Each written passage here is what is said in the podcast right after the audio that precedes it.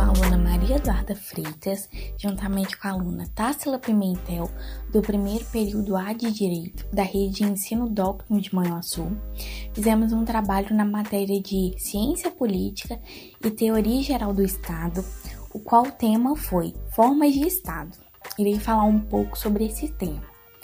Tem-se a unidade dos ordenamentos estatais a sociedade de Estado, que é composto pelo Estado Federal, a Confederação, e o Estado Simples ou Estado Unitário. O Estado Unitário tem como características possuir a soberania única. A lei é básica, é pela Constituição. O tipo de direito é interno, a competência é centralizada e secessão é inexistente.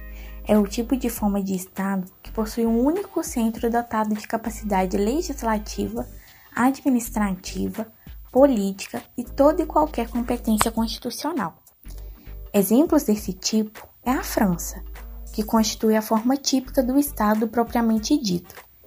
Segundo a sua formulação histórica e doutrinária, o poder central é exercido sobre todo o território sem as limitações impostas por outra fonte do poder.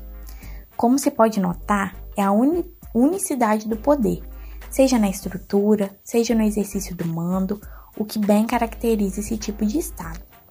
A federação, como característica do Estado federado, a, sobre, a soberania é única, a lei é básica, é pela Constituição, o tipo de direito é interna, a competência é descentralizada e não permite secessão. Forma de Estado cujo poder político está distribuído entre vários entes federados autônomos. Um exemplo de federação é o Brasil, que é uma federação desde 1889.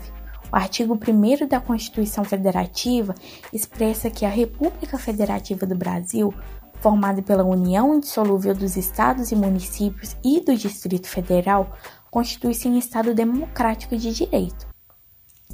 Características da Federação Brasileira é o federalismo centrífugo, que ao longo da história os entes federativos vão ganhando progressivamente poder. Tem também o federalismo tripartite, que existem três esferas de competência territorial: União, Estado e os municípios.